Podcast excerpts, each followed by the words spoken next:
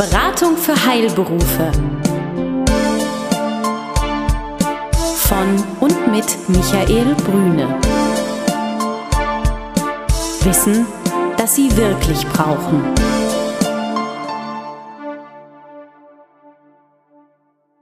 Der Bank- und Finanzexperte Michael Brüne und sein Team bieten Ärzten und Apothekern einen einmaligen Service. Eine unabhängige, individuelle und umfassende Betreuung in Sachen Geld und Finanzen. Ob Praxis- oder Apothekenabläufe, Finanzierung, Personalfragen oder die Planung Ihrer Zukunft. Anstatt Produkten, Provisionen und Fachchinesisch erwartet Sie endlich das, was Sie wirklich brauchen. Klarheit, Transparenz und guter Rat, der Ihnen ohne Interessenkonflikte und Verkaufsdruck wirklich hilft. Herzlich willkommen, hier ist die neueste Ausgabe von Beratung für Heilberufe www.beratung-heilberufe.de und natürlich wie immer mit dem Gastgeber, mit dem Geschäftsführer. Hier ist Ihre, hier ist unser Michael Brüne. Herr Kapinski, vielen Dank für die Anmoderation. Wie immer professionell. Wir gehen sofort ins Thema. Ich freue mich heute, äh, Frau Dr. Bosold nochmal zu begrüßen. Ähm, Frau Dr. Bosold ist ja unsere Expertin für das Thema Geldanlage, gerade wenn es komplexer wird, wenn es um Spezialitäten geht in der Geldanlage. Und heute, Frau Dr. Bosold, äh, haben Sie ein bestimmtes Thema mitgebracht, was, glaube ich, fast jeder kennen müsste, aber die wenigsten sich das, glaube ich, bewusst machen, was das heißt. Das goldene Dreieck der Geldanlage. Also von meiner Seite aus auch nochmal vielen Dank für die Einladung. Ähm, ich bin Birgit Bosold, Wertpapierexpertin, sprich ähm, alles, was Sie ins Depot legen können, ist mein Spezialgebiet. Und wir möchten uns heute äh, unterhalten über das Thema das Dreieck der Geldanlage, das Sie vielleicht alle kennen. Ähm, das hat drei Ecken, wie es so Dreiecke auch eben haben. Das, diese drei Ecken sind einerseits das Risiko. Risiko bedeutet, mit welcher Wahrscheinlichkeit erhalte ich eine bestimmte Rendite oder auch mit welchen Verlusten habe ich zu rechnen im schlimmsten Fall. Die zweite Ecke des Dreiecks ist das Thema Rendite, nämlich die Frage, was ist eigentlich sozusagen der Gewinn oder der Überschuss, den ich mit einer Geldanlage in, äh, erwirtschaften kann oder erwirtschafte. Und die dritte Spitze ist das Thema Liquidität oder ein anderes Wort dafür Fungibilität. Das bedeutet, kann ich jederzeit oder in welchen Zeiträumen kann ich dieses, diese Anlage auch veräußern? Also auch Verfügbarkeit quasi. Verfügbarkeit. Wie ja. schnell komme ich dran? Genau. Und das Problem ist ja jetzt, wenn man sich auf dem Kapitalmarkt bewegt, wenn es eine Geldanlage gäbe, die in sozusagen alle drei Bereiche dieses Dreiecks gleichermaßen äh, befriedigend lösen würde, nämlich einerseits eine vernünftige Rendite, andererseits ein großes Maß an Sicherheit oder ein geringes Maß an Risiko hat und drittens außerdem noch möglichst jeden Tag verfügbar wäre, dann gäbe es wahrscheinlich keine andere Geldanlage. Also dann gäbe es einfach quasi nur der Podcast unter den Geldanlagen. Ja? Man, Genau. man kommt immer dran, äh, es ist sicher und die Rendite ist sehr hoch. Genau, die eierlegende Wollmilchsau ist das, ne? So. Äh, Das gibt es aber nicht, deswegen gibt es auch Kapitalmärkte, sonst gäbe es ja auch keinen Markt. Ähm, Und deswegen muss ich mich, wenn ich äh, eine Geldanlage machen will, äh, immer entscheiden. Also ich muss mir überlegen, wie, welche Rendite möchte ich erwirtschaften? Welche Chance auf Rendite möchte ich haben? Aus dieser Rendite folgt das Risiko. Sprich, wenn ich eine höhere Rendite haben will als bei einem Sparbrief, den ich bei einer Bank anlege, dann muss ich Risiken eingehen, da komme ich nicht raus. Und das Dritte, was ich immer beachten muss, und das ist jetzt durch diese ähm, Finanzmarktkrise vielleicht auch nochmal viel, viel deutlicher geworden, ich muss mir immer überlegen, kann ich dieses Papier jederzeit veräußern? Sprich, kann ich Verluste, die ich eventuell mache, dann tatsächlich auch ausstoppen? Oder bin ich dann auf Gedeih und Verderb, weil es, weil es einfach gar keinen Handel gibt mit dem Papier? Bin ich dann sozusagen mitgehangen, mitgefangen. Also um es ganz klar zu sagen, dieses Anlagedreieck ist ja jetzt kein theoretisches Unikonstrukt, was wir uns mal irgendwie aus äh, Jux angucken, sondern das ist ja wirklich was, was jeder kennen muss, der auch nur die kleinste Anlageentscheidung trifft. Also selbst wenn ich 500 Euro irgendwie anlege für mich oder für ein äh, Kind oder was auch immer, ich muss dieses Dreieck irgendwo kennen. Es ist auch nicht schwierig zu begreifen, darum machen wir das hier heute. Fangen wir doch an mit einem Beispiel. Jeder kennt, jeder hat gehört von dem klassischen Festgeld. Wie funktioniert das und wie sieht da dieses Dreieck aus? Genau. Machen wir das am Beispiel Festgeld. Also Festgeld bedeutet, ich gehe zu einer Bank und sage, ich möchte gerne dir Geld zur Verfügung stellen, damit du arbeiten kannst. Das geht also in die, in das Eigenkapital der Bank und die Bank gibt mir dafür irgendeinen Zins. Wenn ich jetzt sozusagen im Anlageuniversum unterwegs bin, kann ich sagen, dass ich ein relativ hohes Maß an Sicherheit habe. Also, dass eine Bank in Deutschland pleite geht, ist relativ unwahrscheinlich. Haben wir jetzt in der Finanzmarktkrise auch gesehen. Im Zweifelsfall wird sie gerettet. Es gibt Einlagensicherungsfonds. Also es gibt eine ganze Reihe von Sicherungssystemen, wo ich sagen kann, okay, nach menschlichem Ermessen ist das maximal sicher, wenn ich das mache. Damit wäre jetzt mal das Thema Sicherheit beschrieben. Zweite Ecke? Genau, die zweite Ecke ist Liquidität oder Fungibilität. Ich kann das so gestalten, ähm, wenn ich zum Beispiel auf Tagesgeld gehe, dann habe ich ein maximales Möglichkeit an, an Liquidität. Das heißt, ich kann es jeden Tag liquidieren. Ich kann jeden Tag sagen, ich will mein Geld zurück. Ist ja beim Festgeld aber nicht so. Gut, bei Festgeld kann ich es sozusagen stufenlos verstellen. Da kann ich sagen. Einmal, aber nur einmal. Ja, ja, ich muss es im Vorhinein wissen. Aber ich kann es zumindest sozusagen vorher bestimmen. Ich kann sagen, ich weiß, in vier Wochen brauche ich die, das Geld oder in einem Jahr brauche ich das Geld und ich lege es bis dahin fest und dann kann ich sicher dran. Also ich kann, wenn, ich kann selber kontrollieren, das und wann ich an dieses Geld kommen kann. Das ist ja nicht bei jedem Papier gegeben. Also wenn Sie zum Beispiel eine Unternehmensbeteiligung haben, können Sie das nicht ohne weiteres machen. Klar. So, also insofern ist auch das Thema Fungibilität oder Liquidität beim Beispiel Tagesgeld oder beim Beispiel Festgeld relativ hoch. Ich kann es zumindest auf meine Bedürfnisse einstellen. Jetzt kommt das dritte, die dritte Ecke, nämlich Rendite. Rendite ist vergleichsweise gering. Also der Zinssatz, den der wir bekommen. Der Zinssatz, den ich bekomme. Also im Moment kriege ich vielleicht auf dem Tagesgeld, wenn es gut läuft, 0,75. Da habe ich schon aber einen relativ guten Zinssatz. Es gibt auch noch wesentlich geringere sozusagen, das ist die Kehrseite. Ich habe ein hohes Maß an Sicherheit, ich habe wenig Risiken, ich habe ein hohes Maß an Fungibilität, an, an Liquidierbarkeit. Ich habe aber ein relativ geringes, eine relativ geringen Zins, eine relativ geringe Rendite, die mir, wenn ich mir das genauer angucke, nach Inflation und nach Steuern, ich muss ja trotzdem versteuern, nicht mal meinen Inflationsausgleich kriege. Also das heißt, ich mache, wenn ich das langfristig so mache, bin ich bei einem Minus. Jetzt stellt sich da natürlich die Frage, wenn man weiß, wenn man das weiß, was Sie sagen, äh, wer macht denn so einen Quatsch, ähm, ein Festgeld oder ein Tagesgeld, sein Geld anzulegen? Das ist natürlich der klassische Umstand, ich muss zu einem ganz speziellen Zeitpunkt äh, Geld zur Verfügung haben, wie zum Beispiel die Steuerzahlung oder ganz spezielle Investitionen, die ich tätige, wo ich zu einem fixierten Zeitpunkt Geld zur Verfügung haben muss und nicht das Risiko eingehen will. Da sind wir wieder bei der ersten Ecke, äh, dass das Geld durch Kursverluste weniger wird. Also bleiben wir bei dem Thema Steuern. Das ist der Klassiker. Lege ich auf drei Monate das Geld zurück, habe es dann zur Verfügung, wenn das Finanzamt abbucht.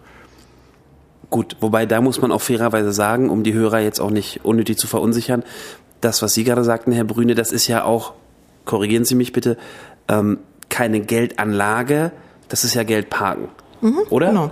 Ja, wobei, wenn man sich anguckt, wie die äh, Vermögen der bundesdeutschen Bürger und Bürgerinnen angelegt sind, dann kann man feststellen, dass doch ein ganz, ganz erheblich großer Prozentsatz in sogenannten Sichtgeldern liegt also in Tagesgeldern, Festgeldern, Sparbüchern, also alles, was sozusagen relativ geringes Risiko hat, aber eben auch entsprechend geringe äh, genau, also Renditen. Also Sichteinlagen heißt ja zahlbar bei Sicht sozusagen. Ganz genau. Also ich kann in die Filiale, also wirklich, das ist ganz old school, ich kann in die Filiale gehen, hinlegen und sagen, hier äh, möchte ich jetzt haben. Genau. Daher der Begriff genau. Sichteinlagen genau. ist, glaube ich, heute nicht mehr so gängig, populär, ja, ja genau.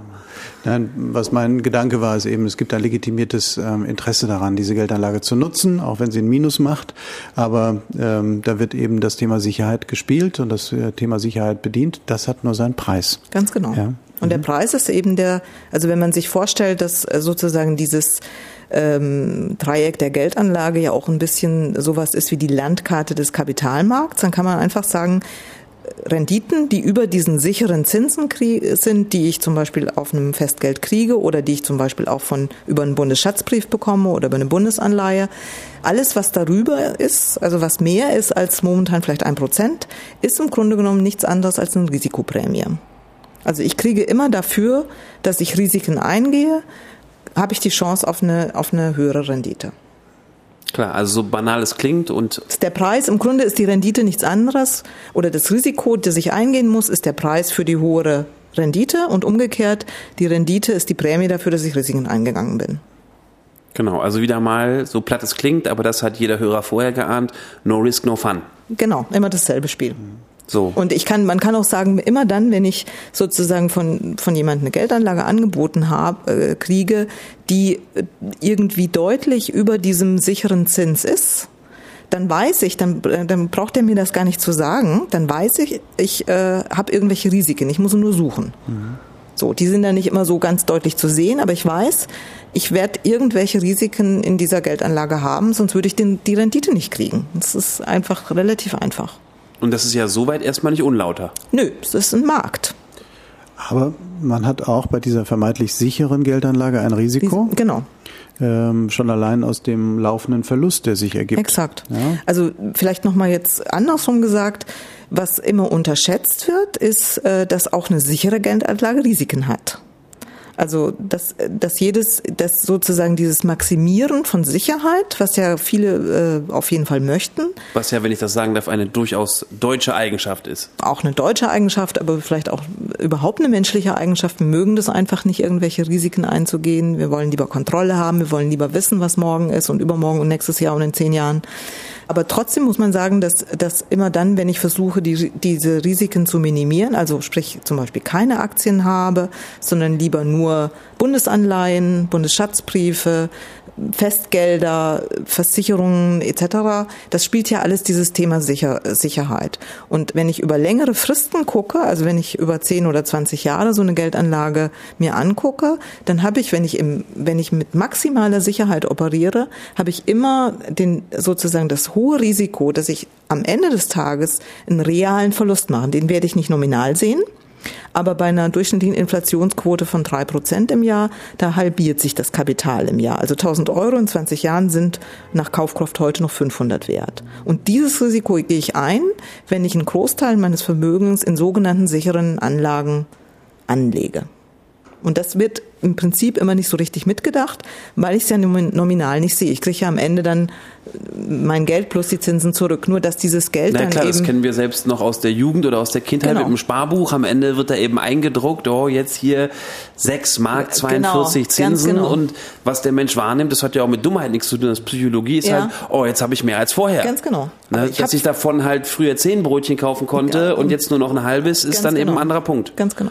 Und würden Sie sagen, dass dieser Faktor so grob überschätzt wird, dass da ein regelrechter Aufklärungsbedarf besteht? Ja, also ich, ich sehe das schon so, dass das äh, in der, was ich eben schon mal gesagt habe, wenn man sich anguckt, dass ein Großteil, ich glaube etwa zwei Drittel des Vermögens der bundesdeutschen Bevölkerung liegen in sogenannten sicheren Papieren. Also sprich ganz viel auf Sparbüchern, Festgeldern etc. pp. Und dann ganz, ganz viel im festverzinslichen Bereich, also sprich Bundesanleihen oder auch andere Anleihen, die auch in der Regel bei geringeren Risiken eben auch entsprechend geringere Renditen haben. Und wenn ich das, das kann ich für eine kurzfristige Anlage, was Herr Brüne ja auch schon gesagt hat, wenn es darum geht, nächstes Jahr die Steuern zu zahlen, da mache ich überhaupt keine Experimente. Da lege ich das aufs Tagesgeld und fertig. Und dann ist es eigentlich auch egal, ob ich da 04, 03, 02 oder irgendwas kriege. Da geht es darum, dass das Geld nächstes Jahr dann und dann da ist. Naja, parken, sagte ich ja. ne? Parken, genau, dann Eben. parke ich.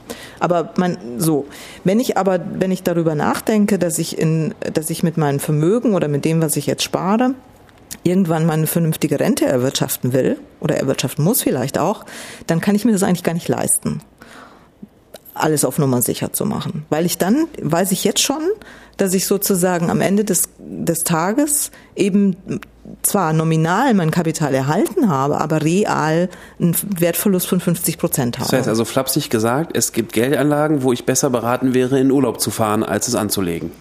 Ja, bringt wahrscheinlich eine bessere Rendite. Zumindest jetzt. Das heißt auch, das ist äh, für mich äh, das Bild, setze nie alles auf eine Karte, auch das gilt hier.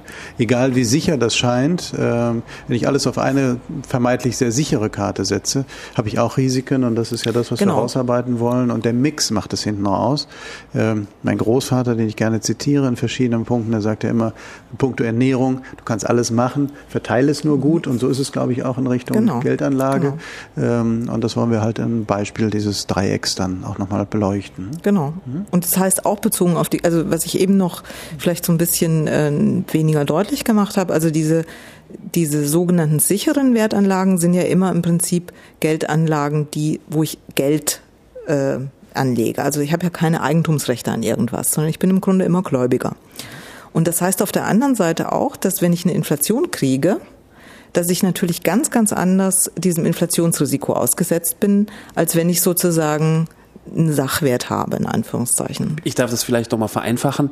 Angenommen, ich habe 1000 Euro, will die anlegen, gehe jetzt hin und kaufe mir für die 1000 Euro die Menge Gold, die ich dafür kriege und lege die unter das oft beschriebene Kopfkissen und in einem Jahr gehe ich damit los und kriege dafür ein gewisses Geld. Die Inflation ist mir dann aber egal dann ist es vielleicht teurer, kostet eben doppelt so viel, aber ich habe an dieser Inflation keinen Verlust gemacht. Habe ich das richtig erklärt? Ja, vielleicht. Weil ich quasi ich das Geld über dieses Gold rausgenommen habe und eben sage, das liegt jetzt eben nicht mehr auf dem Konto rum genau. äh, und wird eben dem unterworfen, dass ich jeden Tag damit weniger anstellen kann. Ist das richtig so? Genau. Also wenn Sie mit Gold kann man noch mal ein bisschen diskutieren, ob das so War eine jetzt gute ein Idee Beispiel. ist. Aber ja, Picasso Sie, ist jetzt zu abstrakt, dachte ich. Genau, wenn Sie wenn Sie ein, ein Konto haben, wo Sie 1000 Euro drauf haben und Sie haben jetzt mal angenommen eine Hyperinflation. Also wir haben Inflationsraten nicht mehr moderat mit zweieinhalb oder drei, was wir jetzt in der Vergangenheit immer hatten, sondern wir haben Inflationsraten von vier, fünf, sechs Prozent. Dann, Wie der Brasilianer berichten kann. Ganz genau, das gibt's ja irgendwo auch in der Welt. Ganz Wie sagte richtig. mein Freund von mir, sagte, jedes Mal, wenn ich nach Hause fahre, heißt die Währung anders. Ganz genau.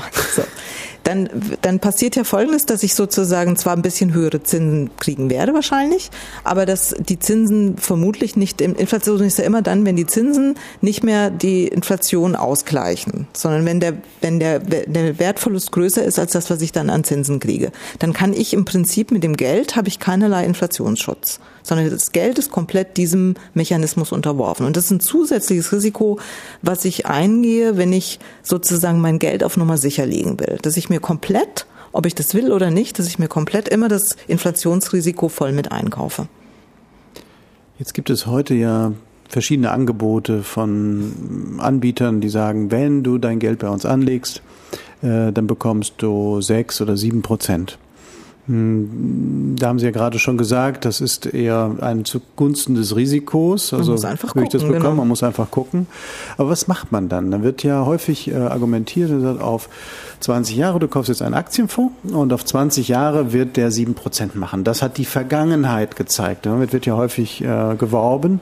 Äh, in die Zukunft gucken können wir drei vielleicht nicht so gut. Vielleicht gibt es Menschen, die das können, aber es ist relativ unwahrscheinlich. Ähm, aber wie realistisch sehen Sie so ein Szenario? Vergangenheitswerte sind ähm, auf jeden Fall keine Indikatoren für die Zukunft. Das ist ganz klar. Also niemand weiß, was morgen ist und schon gar nicht, was in zehn Jahren ist. Also wir wissen, in, wir wissen nicht, wie sich die Aktienmärkte ähm, entwickeln. Was wir wissen ist, und das ist richtig, dass in der Vergangenheit Aktien in der Regel ähm, besser abgeschnitten haben, als wenn ich sichere Anlagen gezeichnet hätte. Also ich habe zwei, drei, vier Prozent, je nachdem, wie ich das rechne, mehr Rendite. Die Wahrscheinlichkeit, dass das in Zukunft auch noch so ist, ist jetzt nicht so gering, weil ich habe ja vorhin erklärt, wenn es auf dem Markt keine Prämie mehr für das Risiko, also wenn ich eine Aktie kaufe oder einen Aktienfonds, dann gehe ich bestimmte Risiken ein. Nämlich, dass ich zum Beispiel Verluste mache oder dass ich Renditen nicht erwirtschafte, die ich mir aber ausgedacht hatte, dass ich sie erwirtschafte. Und dieses Risiko muss ja irgendwie entlohnt werden. Und wenn das langfristig nicht mehr funktioniert, dann haben wir einen relativ, sagen wir mal, einen Systemwechsel auch in der Wirtschaft. Weil dann wird es auch so eine Börse nicht mehr geben. Weil wer, wer kauft dann noch solche Papiere, wenn ich langfristig gesehen nicht mehr meine Renditen, wenn ich nicht mehr diese Risikoprämien bekomme? Insofern ist die Wahrscheinlichkeit zu sagen, das ist wahrscheinlich in Zukunft so ähnlich wie in der Vergangenheit. Ob das jetzt sieben Prozent sind oder neun oder zehn oder elf oder fünf. Man kann aber sagen, es ist relativ wahrscheinlich, dass ich ein bisschen mehr kriege, als wenn ich einfach Festgeld mache. Also es ist ein bisschen mehr, aber das Prinzip Hoffnung spielt damit eine Rolle. Mm, Ja, aber auch das Prinzip, wie funktioniert eigentlich so ein Markt. So, das ist die eine Sache und die andere Sache ist, weil ich es nicht weiß. Ich, weil ich nicht weiß, wie die, wir wissen zum Beispiel überhaupt nicht, wie Kapitalmärkte äh, auf das Thema alternde Gesellschaften reagieren. Das hatten wir noch nicht. Also wir wissen gar nicht, wie, wie sozusagen in Zukunft Kapitalmärkte darauf reagieren, dass wir kein Bevölkerungswachstum mehr haben. Das ja, spielt ja eine Rolle. Weil ich das alles nicht weiß, kann man eigentlich nur sagen, ähm, das haben Sie ja vorhin auch schon mal gesagt, leg nicht alle Ei- Eier in einen Korb, sondern diversifizier dich. Hab Gold, hab eine Immobilie, habe möglichst vielleicht auch eine Unternehmensbeteiligung, habe durchaus Bundesschatzbriefe und Festgeld und festverzinsliches äh, Wertpapiere und habe aber auch Aktien. Und wenn man sich anguckt, wie sozusagen die bundesdeutschen Vermögen gestreut sind, dann ist die Aktienquote nach wie vor ausgesprochen gering. Also dieses Thema wird sozusagen systematisch unterbelichtet und mit der Folge, dass ich eben nicht genug diversifiziert bin und dass ich, wenn die Märkte, wenn das so weiterläuft, wie, wie man es hatte in der Vergangenheit, dann habe ich viel weniger verdient, als ich hätte verdienen können. Wenn wir jetzt mal so eine Geldanlage nehmen, ähm, der Betrag ist ja auch relativ egal, wie Sie auch in der letzten Sendung ausgeführt haben, äh, werden ja alle drei Ecken bedient, alle drei Ecken dieses Dreiecks. Also es geht einmal darum, dass äh, man eine, eine Liquidität hat. Die Liquiditätssituation muss sichergestellt sein. Dann ein gewisses Risiko sollte man gehen und äh, eine gute Rendite oder solide Rendite erhalten. Dass wir alle drei Ecken halt auch bedienen. In dem Bereich, wie, wie machen Sie das? Wie nähern Sie sich dem Thema? Weil das ist ja nicht bei allen gleich. Also ich glaube, äh, wenn Sie zehn Menschen in einem Raum haben, da haben Sie zehn unterschiedliche Vermögenssituationen, zehn unterschiedliche Risikosituationen oder Bedürfnisse Bedürfnisse, Sicherheitsbedürfnisse, unterschiedliche Strategien, die sich ergeben, Wünsche an die Zukunft. Wie nähern Sie sich äh, den individuellen Bedürfnissen? Also die Situation ist ja die, dass ähm, diese Grundentscheidung, also die, die wesentliche Entscheidung, die ich fällen muss, wenn ich Vermögensstrukturierung mache, ist, wie viel Risiko packe ich da rein? Sprich, wie viel Aktien, wie viel äh, Rohstoffquote mache ich? Mache ich die hoch mache ich 90 Prozent, dann habe ich natürlich ein deutlich höheres Risiko, als wenn ich auf 10 Prozent fahre. Und diese Grundentscheidung, die kann ich meinen Kunden und meinen Kundinnen nicht abnehmen. Die nimmt ihnen aber auch sonst niemand ab. Also keine Bank, kein Vermögensverwalter wird ihnen sozusagen diese grundsätzliche Entscheidung abnehmen. Das heißt, die müssen sie für sich selber fällen. Also sie müssen sich klar machen, und das ist dann eben mein Part, äh, deutlich zu machen, dass dass ich, dass diese Risikoquote, die ich fahre, auch mitentscheidend dafür ist, welche Renditechancen ich habe. Wenn ich sage, ich habe so ein großes Vermögen, dass mir vier Prozent reichen, mir geht es hauptsächlich um Vermögenserhalt, dann kann ich natürlich deutlich geringere Risikoquoten fahren, weil es gar nicht nötig ist. Aber wenn ich sage, okay, ich habe heute ein Vermögen von 100.000, ich muss damit irgendwie meine Rente erwirtschaften, dann muss ich natürlich, dann muss ich andere Renditen erwirtschaften. Mhm. Das sprich, und dann muss ich, oder ich sage, na gut, dann habe ich halt das Vermögen nicht, dann muss ich es eben anders machen. Ähm, dann muss ich eben auch entsprechende Risiken fahren, damit ich die entsprechenden Renditechancen überhaupt habe.